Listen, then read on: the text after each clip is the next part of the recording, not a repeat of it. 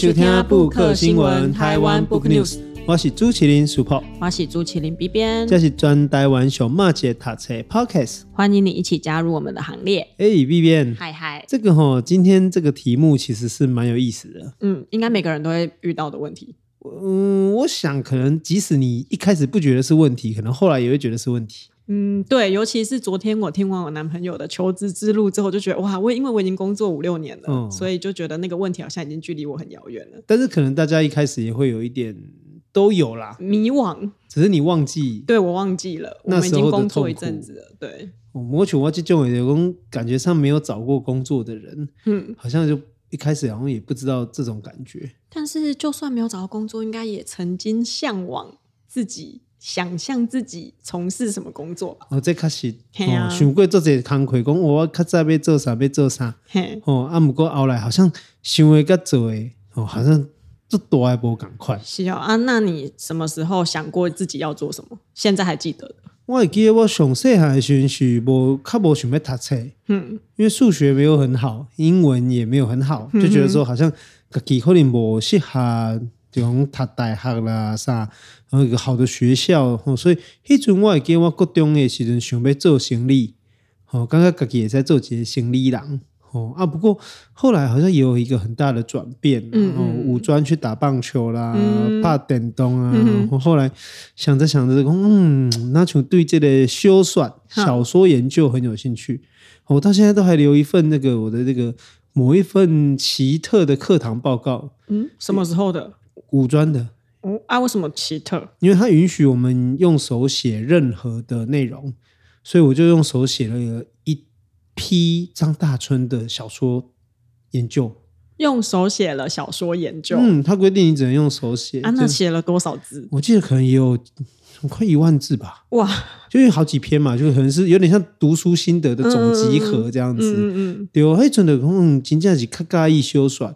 哦，但是没想到最后我考上台大中文系，最后这辈子也没做过什么像样的文学研究。啊，不过那个时阵啊，介意小说一般呐、啊，小小的时候，像我细汉嘛，就介意小说的。可是我的想法就很直觉，就觉得说，那我要不要当小说家？哦，啊，丽有下过吗？有啊，我国中的时阵都会写小说啦。哦，因为我国中太爱看言情小说了，所以都会写言情小说，都会写类似言情小说的名。你要扣你也看情扣啦，因为这个 Chat GPT 是不是 AI？我扣你今嘛就把总裁还是什么关键字讲一讲。有可能就可以生产出很多言情小说。嗯，按哥公点在我们岔题岔出去。前阵子的确有看到有网络上有人在分享，就是 AI 写的小说。我觉得人类在营造情感方面还是略胜一筹。嗯，AI 写的就是有一个模板、一个套路在里面，因为毕竟它是拿网络上它收集得到的资料去组织成一个你给它的指令吧。比如说，你可以给他说：“我想要写一篇青梅竹马相爱的故事”，可他就会给你一个很套、很可以预测得到套路的小说，什么 A 跟 B 什么小时候就见面，然后在一起，然后他们彼此产生情愫这一类的，然后就觉得啊。还是人类比较厉害，所以这可能只是说他到现在还没有办法产生复杂的情感，不过确实也反映出人的小时候的期待跟后来发展哦，可能有点点加多还不讲嘛。他们个奥来熊熊哎，好像我们两个都不算太偏离轨道吧？比如说我们没有念完中文系，然后去卖鸡排。就是两种完全不同的产业，但是我去卖咖啡啊，卖咖啡你要写文案，哎、哦，可是卖鸡排也要写文案啊。那我去选举嘞，选举你要发表啊，你要口说、啊，爱恭维，爱恭维啊，你爱恭维进讲，你还想组织啊？其实那个组织都是我们学习的时候有学到的东西。我开始有一个问题，就讲真济人是到了一个阶段之后，才开始意识到。自己可能要走出好好，走出家庭，要进入到工作职场，好像从那个时候才开始意识到自己好像跟以前不一样，或者是意识到好像有一件事情你还可能爱做一世人，然后要开始去选择说，我这个一世人，这个代志爱做啥会，爱做啥咪。所以今天我们要介绍一本书，这本书其实算是 B 编特别选的，而且强调一定要介绍。我这本书已经在排行榜上面看好久，我就一直想说这个漫画，然后看起来很像是给小孩子看的探索工作探索职涯的书，为什么会一直挂在排行榜上？然后就大概是写册点的时候，会给它开落来很几嘞，开落来很几嘞。然后很累，我就想，哎，可是前面他就是用漫画去告诉哦，它里面有个国二的小朋友，男主角，他就很迷惘。因为学校跟他说：“哎，我们要去那个职业体验，然后就有几个选项。”他就想说：“哈，职业啊，我才十三、十四岁，距离要工作也至少还有十年。”他就觉得：“嗯，这样我怎么会知道我要什么？”这本书就从这个漫画这个情境开展。那后，后来他就跟他的小阿姨聊天啊，刚好他的小阿姨是一个封面设计师，好，所以小阿姨就给了他一份。他正在处理中的书稿啊，里面就在探索说：哎，人我们为什么要读书？我们为什么要工作？哎，这本书其实真的蛮夯的，因为我前几天才在那个激进的朋友中部的这个的朋友那边看到说，他们也想要讨论这本书哦，正在讨论，而且准备要来开这个读书会这样子啊。这本册其实是池上章兼修啦，一本算是漫画跟插画的一个著作，它叫。我们为什么要读书？为什么要工作？然后，而且他是在讲哦，他说为了得到幸福，希望你也在呵呵舒克这样代志。哎，这些事情跟幸福有关系耶。因为你想想看哦，我啊，我们公司老板有一个理论，一天你要分成三等份，就是八八八。那八个小时是休息睡觉，八个小时是你的个人。自我的时间，另外八个小时就是工作。意思是，如果我们从二十二岁出社会，一直到现在六十五岁才退休的话，我们有整整大概四十二三年的时间要工作，而这四十二三年间，你又有三分之一是要奉献给职场的。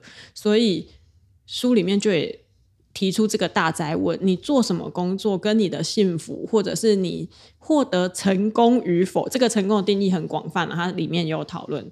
就跟你的幸福感有很大的关系。那其实一开始的时候，我有一点误会，因为我就在我的书柜里面找了另外两本跟学习有关的书。嗯，好，那第一本是我专科的时候读的一本书，就是福泽谕吉写的那个《劝学》。嗯嗯，阿老郎我们等下一起像去日本的钞票上面找福泽谕吉先生，那个阿伯吗？丢一两杯，丢。很失礼，因为马上就要换人了哦。啊，当然，福泽谕吉先生他这本《劝学》可以说是明治时期很重要的一个著作。他在讨论的是学习的重要性，而且去谈说，究竟为什么一个人在走进这个所谓的封建时代哦，这种前现代要进入到现代的这个过程中，他作为一个过渡的转换者，他怎么去看学习？用一种语录的。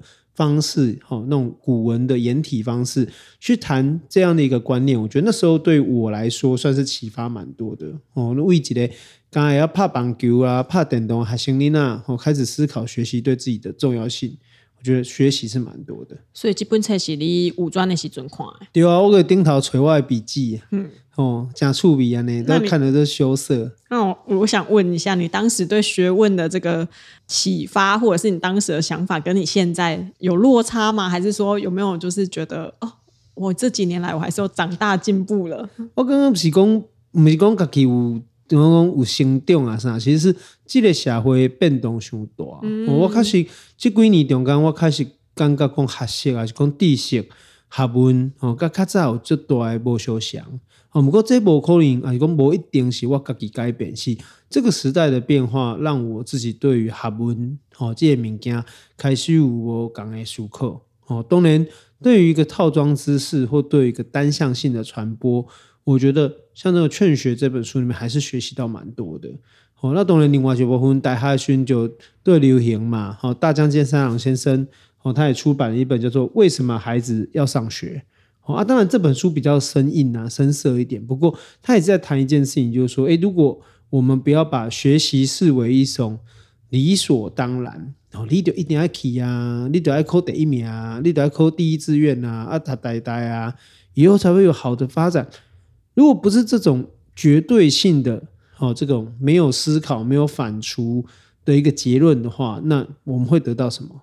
所以这本书虽然它。有点点，我记得啦。以前大学读的时候，其实不是一个很轻松阅读的东西，但是我觉得这是一个十六则，它关于这个人生要怎么学习的一个书籍。好，这里也是蛮推荐给大家的。哎，这刚刚讲起来很日本诶。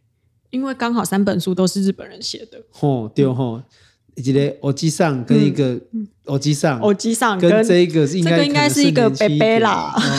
感觉是北北，就是画有 Google 过他的照片，应该也不是，就至少是中年男子。所以你会看人的相片哈，上一晶片战争也是在看人家照片。对啊，就看一下作者长什么样子啊。不过我觉得刚刚世博讲的有一件事情，我们就会无论是在求学还是到现在，你都还是会不断的在问自己：我为什么要学习？刚刚讲你细汉的时阵，你考第一名，还是讲你去学什么物件？到底是为了你家己，还是为了要？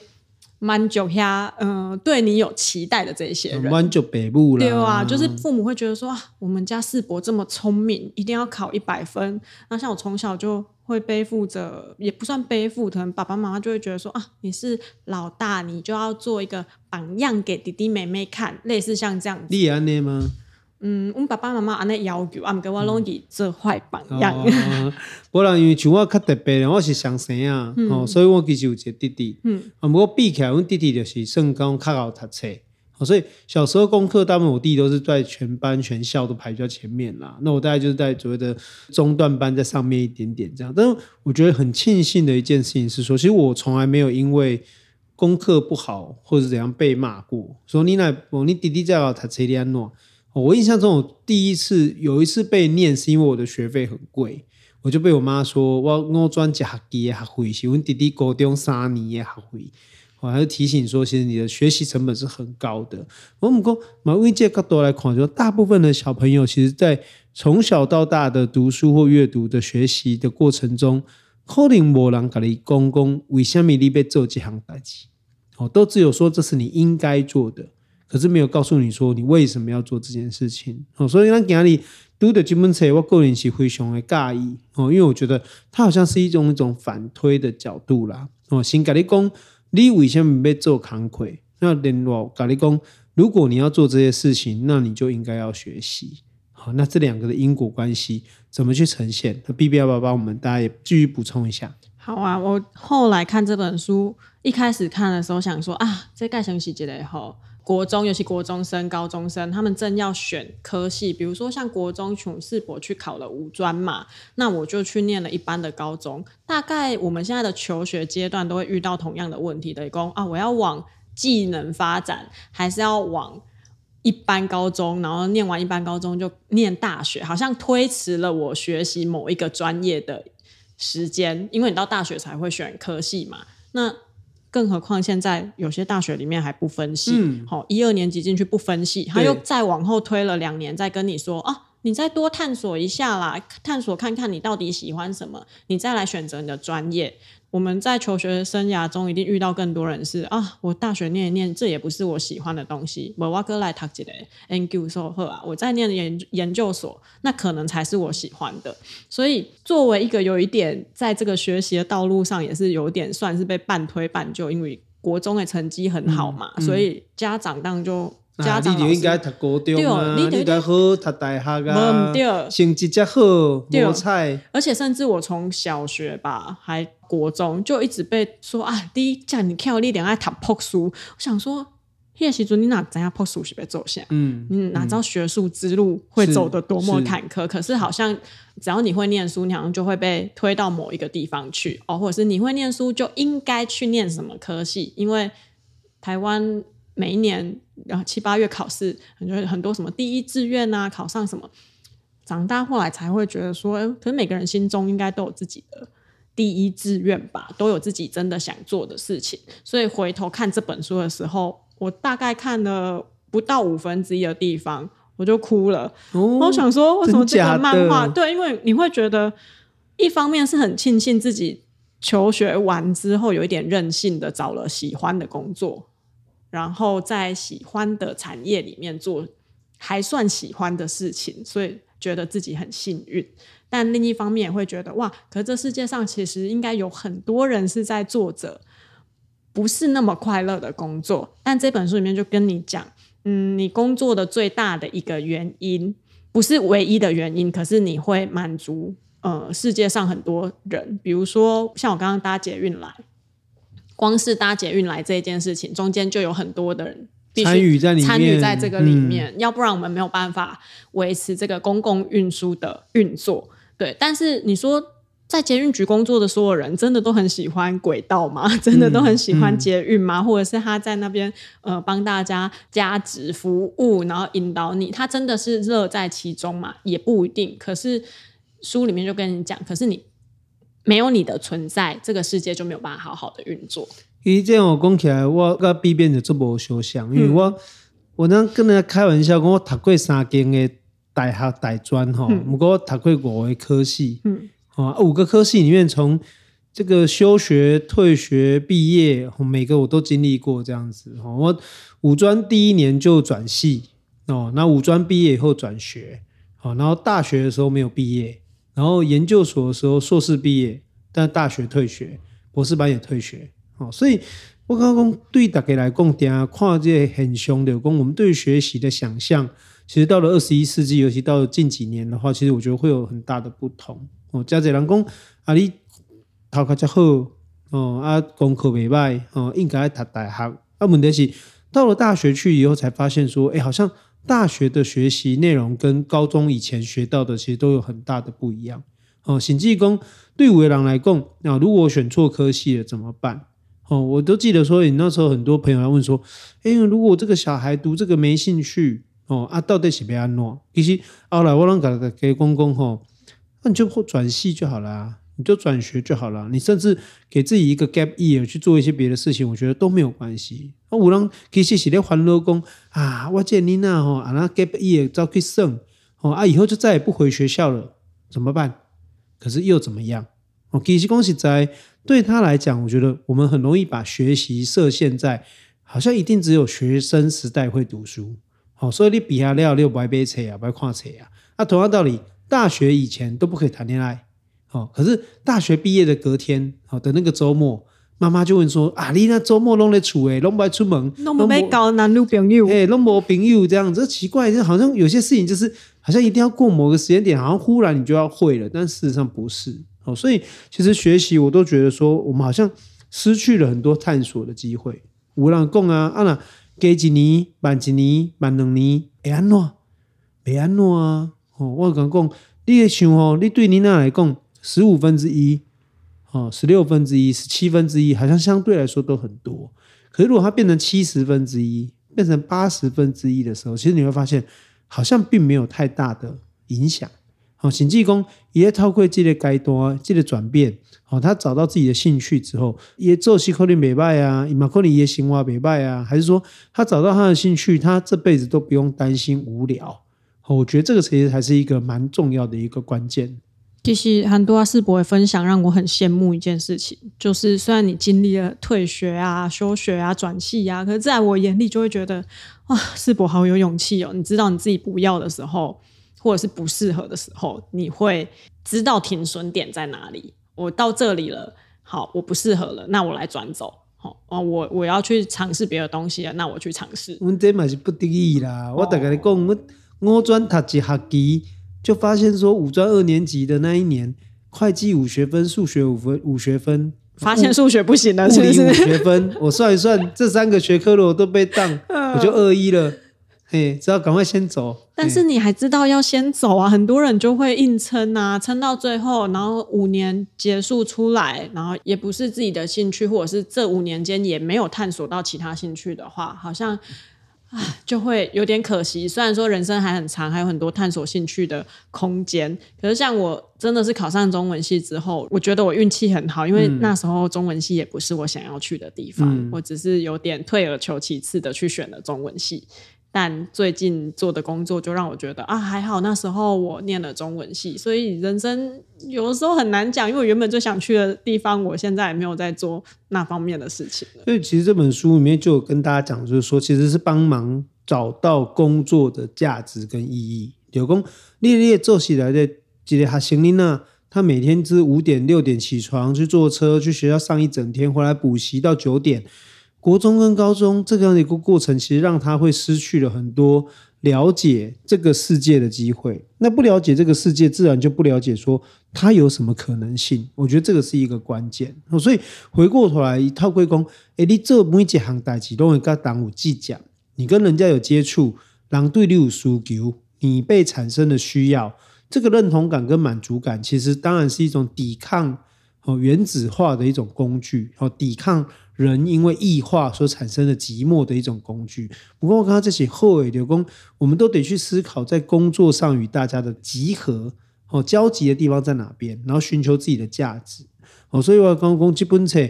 尤其是我觉得日本人最厉害，就是他可以把什么都画成漫画，而且什么都变得好浅显易懂哦。就是一些生疏的道理，或者是他明明就要跟你讲一些人生的大道理，但他还是用插图、用漫画来跟你说。是啊，所以哈，其实我就觉得说，好像我们以前开玩笑嘛，连东大特训班考大学都可以画漫画一样，就是说，对于一个学习的过程，乃至于学习的目的是什么？哦，然后假如人就是他摆脱不了工作，那学习的目的是为了工作，那你怎么让他变得更可以取得一个平衡，或者是互相的协调？我觉得这确实是我们从这本书里面，我发现什么人特别就是喜欢这个书。我觉得包括可能刚准备踏入职场的，或者是很多亲子教育，我觉得他们对这样的一个书籍其实接受度都特别的高。而且这本书我真的真的很推荐给国高中生看，因为一来对，刚刚赤博有讲到，因为台湾的这种求学的历程，其实我们多半的时间都会被放在学校里，或者是放在补习班，我们探索这个世界的可能。可能较少，今麦囡仔可能较没，因为因有手机啊，有网络，他可以看到很多东西，所以他对职业的想象自然也变得比较丰富。他书里面就有提到说，其实，在大家资讯还没有那么流通的时候，我们对职业的想象比较容易流于表面。比如讲，伊来都有都有查某囡仔，伊的讲伊就介意照顾小孩，好，他觉得照顾小孩让他。带来了很大快乐，所以他想当幼稚园老师。这个男主角的阿姨呢，就跟这个男主角说：“嗯，从小就知道自己喜欢什么事情，固然是一件好事，但是我们对职业的想象可能要再更丰富一点，或者是有多一点的认识。所以它里面才为什么会从工作谈到学习，就是这样，因为你必须先有这个兴趣啊，或者是对某个职业的。”憧憬想象之后，但你对这个想象不是你，因为我们生活中可能不会遇到某一些职业的人嘛，那你就要透过其他的东西去满足你对这个职业的理解，所以你要学习。它后面有一段会拉到这样，好，那所以那一个阿姨就跟这个男主角说，嗯，像这个同学他喜欢小孩子，他也可以做教科书啊，他也可以做小孩子的玩具啊，他也可以做。比如说，只要任何跟小孩子有关的东西，他都可以做，而不是只有做幼稚园老师。对，那我觉得这一点很重要，因为哈，哇塞，韩喜真的全都要讨钱供诶。我们很喜欢小说，我的想讲啊，安内外这小说家，迄个时阵你根本都唔知影讲，我要来出版社做编辑。嗯，你嘛唔知影讲，原来你若介意文理，会晓用文理，会晓写文理。你原来还有这么多的工作可以做，对，所以这本书它里面有很多很多的案例去告诉你说，你一旦喜欢什么，你给写当画一个很像心智图的物件不？小男孩喜欢踢足球，他们根本不是每一个人都是梅西嘛，没有每一个人都会变成 C 罗，不是每一个人都可以拎着球棒上到打击区打全垒打。可是足球产业、棒球产业，任何的这种假设是运动的话。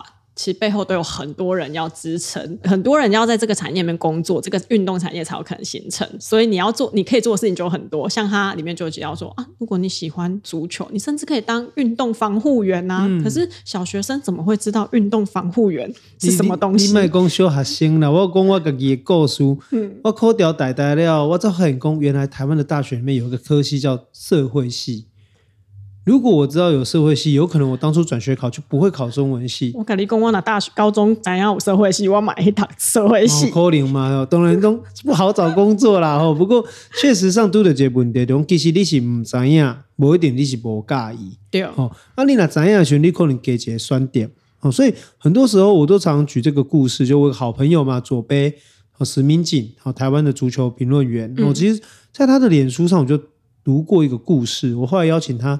来上节目的时候，其实我常常在讲这个故事，就是说有个妈妈很支持她小孩踢足球，那你知道妈妈总是看自己的小孩都会带着这个彩粉红滤镜嘛，嗯嗯，哦，但是妈妈就老实的诚实说，可是左杯，我的儿子真的踢得不好，哦、他他很诚实哎、嗯，知道自己儿子踢的，对，我儿子已经很认真了，还是踢得不好，嗯、我们还要投资这个他在这个他没有本事或没有才华的地方上浪费这个时间跟资源吗？因为我觉得左杯讲一句话很好，诶，他说你只有看到他自己踢足球表现没有很好，可是你没有看到他可以为这件事情付出这么多努力。他养成了这个习惯，养成了这个路径之后，其实他以后做什么都不会失败。所以我就觉得说，其实就跟我们做研究的个性一样啊。比如说我以前做一个研究，那你把这样物件完全资料拢提来看，冰冰的嘛。对，所以后来我买买车，我就去花两个月的时间，花三个月的时间，把所有跟车子有关的影片全部都看完。或者我要装潢，我就把所有跟装潢有关的东西全部都看完。我觉得这是念过研究所的人容易发生的事情。哦，那其实我就发现，其实好像很快，我的记就诶，给在刚刚在修讨论结果，我记就这是谁最先款的呢？所以你说真的没有用吗？哦，我觉得好像不尽然。我刚刚这个例子就让我很有共感，因为我前阵在整理一些迷妹的东西的时候，也是发挥了我整理甲骨文的这个功力，弄成了一个表格，然后我分享给大家的时候，就迷妹就敲我说：“哇，不愧是念过研究所，还是说不愧是当编辑的人，就是很会整理。可是你念研究所的时候，绝对不会想说，哦，我这个整理的功夫最后会用在。”就是整理迷妹的东西，所以刚刚世博分享那一段，我真的忍不住笑出来。对啊，所以其实我的刚刚讲，确实你真的要担心的是说，这个小朋友他到底能不能在他的学习过程中着迷于什么？可是那个着迷，我们往往觉得是不好的，因为那可能对你的升学没帮助。但是我们没有把这个着迷啊、哎没啦、哎拱啦，哈，这种欲望的东西，我们把它导引到正向的方式，其实反而可能会得到更多好的效果。所以基本上来的也有一个篇幅蛮接近我们刚刚谈论的内容，他就讲说有一些人可能会被说很自私，可是如果你很自私，就代表。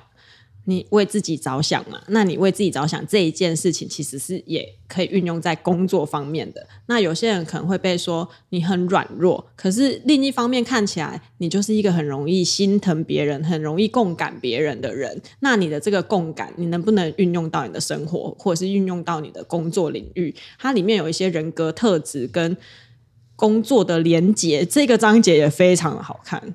因为我就跟他讲吼，其实。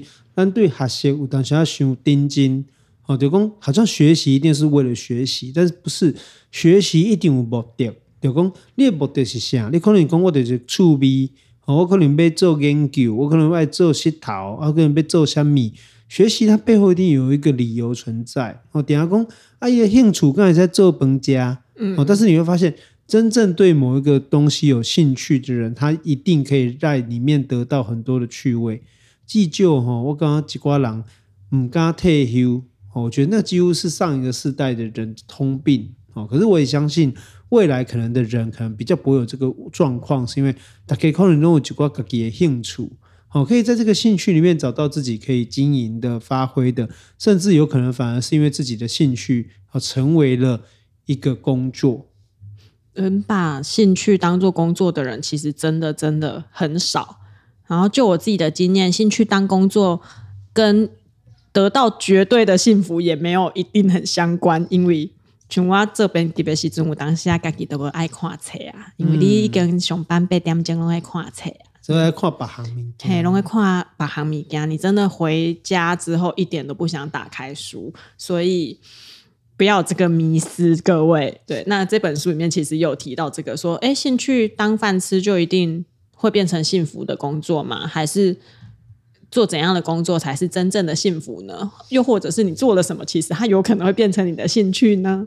所以其实哦，你来讲这项物件做为趣味，其实它才是重点。那如何让你每天做的事情都跟你的兴趣能够结合，或者是在执行的过程中，找到一些莫义化的趣味，我觉得这个就会让自己的生活比较多彩多姿。没错。嗯，感谢你今日收听，有什么意见还是讲要推荐我们什么书籍来到电台节目开杠，都可以到我们的 IG 或者写信给我们。我们的 IG 是台湾 Book News，我们的信箱也是台湾 Book News 小老鼠 gmail.com。嗯，而且我们今年的节目后续也会有一些变化哦，会有 B 编或者是我个别跟一些。作者来聊天，敬请大家期待。对，暌违一年的来宾要来了。嗯，拜拜喽，拜拜。